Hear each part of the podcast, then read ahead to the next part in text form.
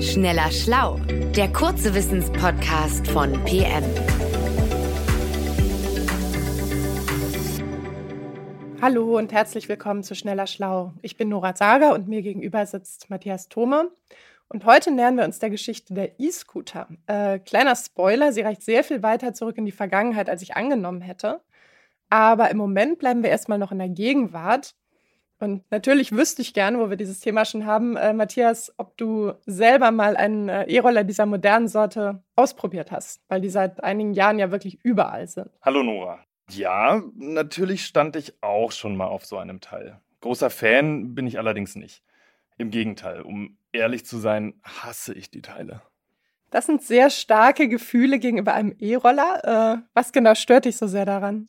Also, das klingt jetzt vielleicht schrecklich kleinkariert und vielleicht auch total spießig, aber es nervt mich total, dass die Scooter ständig dort abgestellt werden, wo sie alle anderen stören. Also sie packen Gehwege zu, sie stehen vor Hauseingängen, versperren Radwege, haufenweise liegen sie an Bushaltestellen oder vor U-Bahn-Eingängen. Der eigentliche Grund für meinen Unmut liegt jedoch woanders, fürchte ich. Also seit die E-Roller massenhaft unterwegs sind, fühle ich mich in meinen Privilegien als Radfahrer einfach ein bisschen beschnitten. Ah, okay, daher wird. Wir haben es mit einem äh, Verkehrsteilnehmerkonflikt zu tun. Genau. Also jedes Mal, wenn ich an einer Ampel stehe und mühsam in die Pedale trete, um anzufahren, braust irgendein Heini auf so einem Scooter los und ist im Nullkomma nichts auf und davon. Und ich, ohnehin vollkommen nass geschwitzt, muss hinterher hecheln, weil ich mir die Blöße natürlich nicht geben will, mich von so jemand abhängen zu lassen. Okay, eine kleine therapeutische Sitzung hier. Ich sehe schon, da hat sich einiges angestaut.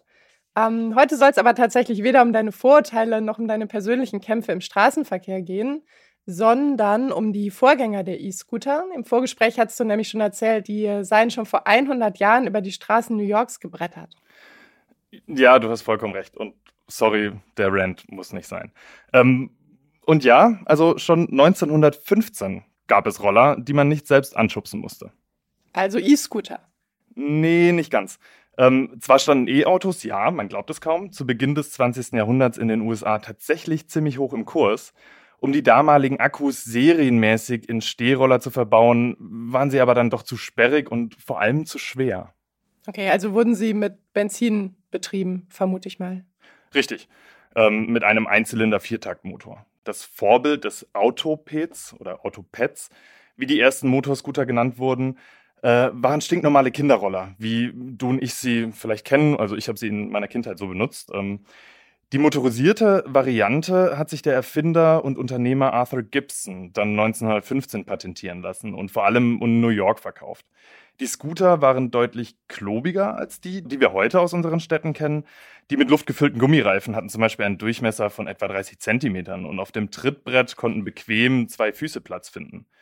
Der Motor war rechts neben dem Vorderrad angebracht. Im Vergleich zu den heutigen E-Scootern muss er ordentlich Lärm und Qualm fabriziert haben. Leistungsfähig war er trotzdem. Laut Herstellerangaben fuhren die Autopeds mit bis zu 30 km/h und verfügten immerhin über anderthalb Pferdestärken. Und mit einer Tankfüllung kam man bis zu 200 Kilometer weit. Das war zumindest das Versprechen in den Werbebroschüren. Ich stelle mir gerade vor, wie du an der Ampel stehst und dann äh, nicht nur abgezogen wirst, sondern auch noch in so einer Qualmwolke zurückbleibst. Okay. Ja, das, ja. Wie wurden die Roller denn von den Menschen damals angenommen? Also haben die Zeitgenossen damals ähnlich äh, allergisch reagiert wie du heute? Also in Teilen schon, ja. Ähm, manchen galt der Roller als, und hier zitiere ich, äh, Gefährt für Freaks. Und ein New Yorker Journalist bezeichnete ihn gar als Teufelsgefährt. Die Ablehnung mag zum einen aufgekommen sein, weil sich die Stehroller eben neu und ungewohnt dargestellt haben für alle. Stellenweise sorgten sie aber auch einfach schlichtweg für Chaos. Also wer mit 30 Sachen durch eine Innenstadt brettert, in der sonst nur behäbige Pferdekutschen oder Autos unterwegs sind, der provoziert halt nun mal Ärger. Ich merke schon, es ist äh, balsam für deine geschundene Radlerseele. Aber wurden die Autopads äh, oder Autopeds denn, denn auch in der Breite genutzt? Also so waren sie zumindest gedacht. Also als super bequemes Kurzstreckenfahrzeug für jedermann und jeder Frau. Zum Einkaufen, für den Weg zur Arbeit und so weiter. Ein Massenprodukt wurden sie trotzdem nicht. Dafür waren sie schlichtweg zu teuer. Also das Autoped war eher ein hippes Gefährt für die Gutbetuchten. Die Arbeiterklasse fuhr weiterhin Fahrrad mit öffentlichen Verkehrsmitteln oder lief zu Fuß. Wobei einige Postboten in New York und in anderen US-amerikanischen Städten trugen mit den Dingern Briefen aus. Also es gab Flotten, die waren damit ausgestattet. Und der Legende nach waren die Stehroller außerdem bei Gangstern und Ganoven beliebt, weil sie mit ihnen durch enge Gasse pesen und die Polizei im Handumdrehen abhängen konnten. Das konnte ich allerdings jetzt nicht ganz verifizieren. Es wäre ganz cool, wenn es einen Gangsterfilm damit gäbe, wo man das mal sehen würde. Tatsächlich, okay. ja. Aber du sprichst die ganze Zeit jetzt von New York und von den Vereinigten Staaten. Ähm, haben es die Roller denn jemals zu uns nach Europa geschafft? Ja, haben sie. Also nach dem Ersten Weltkrieg kurften sie etwa durch Paris und Berlin. Und 1919 brachte die Firma Krupp einen stark am amerikanischen Modell orientierten eigenen Stehroller auf den Markt, den Krupp Motorroller. Er war mit 1,75 PS und 35 km/h in der Spitze zwar noch leistungsfähiger als sein amerikanisches Pendant, Außerdem hatten die Hersteller einen ziemlich bequemen Fahrradsattel auf dem Trittbrett verbaut. Also auf historischen Aufnahmen sieht man die Menschen teilweise im Stehen fahren, teilweise im Sitzen. Die Produktion des Krupp-Rollers wurde trotzdem nur nach drei Jahren wieder eingestellt. Und auch das Autopad setzte sich in den USA nie wirklich flächendeckend durch. Okay, woran lag's? Waren die Menschen doch noch nicht bereit für die Technologie? Ich glaube, da kamen einige Faktoren zusammen. Also wie bereits erwähnt, die Dinger waren einfach teuer. Der Preis für einen Motorroller lag zeitweise bei etwa drei Monatslöhnen eines Krupp-Facharbeiters. Außerdem waren sie unglaublich schwer. Der Krupp-Roller wog immerhin 45 Kilo, ohne Sprit. Heutige Modelle wiegen meistens irgendwas zwischen 10 und 20 Kilogramm. Um sie mal eben zwei Stockwerke hochzutragen, waren die historischen Roller also viel zu schwer. Und vor der Tür stehen lassen wollte die Goldstücke aber auch niemand. Das ist neben dem elektrischen Antrieb nach meiner Meinung der größte Unterschied zwischen den heutigen und den historischen Modellen die Mehrzahl derjenigen Menschen, die sich heute mit den E-Rollern durch die Gegend bewegt, muss sie, und das finde ich ja tatsächlich wirklich gut, nicht kaufen oder besitzen. Natürlich gehen damit einige Parkprobleme einher. Ich habe sie eben schon erwähnt, aber das lassen wir vielleicht mal an dieser Stelle, sonst drehen wir uns ja wirklich nur im Kreis. Ja, ich wollte gerade einschreiten. Ähm, die, eine letzte Frage hätte ich aber doch noch. Ähm, als diese E-Roller vor einigen Jahren zum Trend wurden, waren ja damit durchaus auch große Hoffnungen verbunden.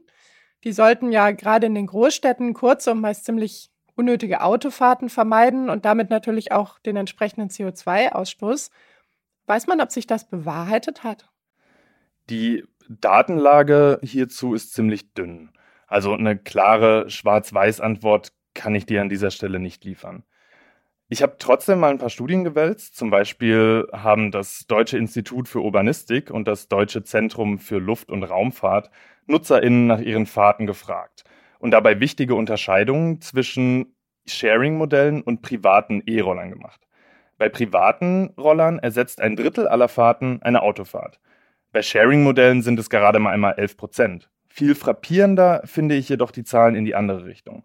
Mit knapp der Hälfte aller Fahrten auf geliehenen E-Rollern werden demnach Strecken gefahren, die eigentlich zu Fuß gegangen werden. Bei privaten sind es immerhin 21 Prozent. Aber ich muss dazu sagen, all diese Zahlen sind schon mit Vorsicht zu genießen. Also es handelt sich um Selbstauskünfte. Außerdem wurden nur Personen gefragt, die sich dafür eigeninitiativ gemeldet haben, also nicht zufällig ausgewählt wurden über Telefon- oder Straßenumfragen. Und selbst wenn die Studie repräsentativer wäre, würde das noch nichts aussagen über die Klimafreundlichkeit von E-Rollern. Wie meinst du das?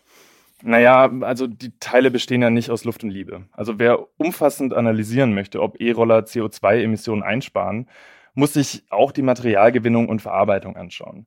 Zum Beispiel gehen Forschende der University of North Carolina von etwa 88 bis 126 Gramm CO2 pro gefahrenem Kilometer auf einem E-Roller aus. Da ist eine Fahrt in einem vollbesetzten Omnibus für die Einzelperson deutlich klimafreundlicher. Aber auch hier gibt es natürlich etliche Faktoren, die große Unterschiede machen. Etwa der Herstellungsprozess oder die Nutzungsdauer der einzelnen Rollermodelle, also wie lange ich so einen Roller nutze, bevor ich ihn wegwerfe und in die Tonne kloppe. Ob die Dinger also klimafreundlich sind oder gar Umweltsäue, ist eine ziemlich komplexe Frage. Dafür braucht es wahrscheinlich fast eine eigene schneller Schlaufolge, würde ich sagen. Guck mal, das klingt auch nach einem Plan, ne? Ich glaube auch, dass du nicht der Einzige bist, der sehr starke Gefühle zum Thema E-Roller hat. Äh, ich persönlich kriege zum Beispiel immer die Krise, wenn hier in Hamburg im Sommer die Fläte trocken fallen, also diese Kanäle durch die Stadt. Und dann sieht man nämlich auf dem Grund der Kanäle all die E-Roller zum Vorschein kommen, die über das Jahr wahrscheinlich irgendwelche betrunkenen Scherzbolle da ins Wasser geschubst haben. Ähm, ich würde sagen, das macht man nur mit Gefährten, für die man nicht drei Monatslöhne investiert hat.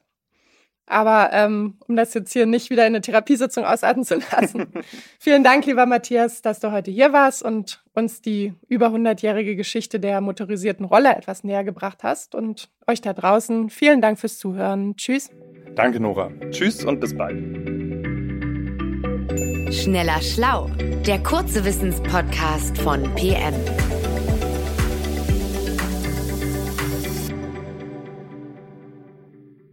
Dieser Podcast ist eine Produktion der Audio Alliance.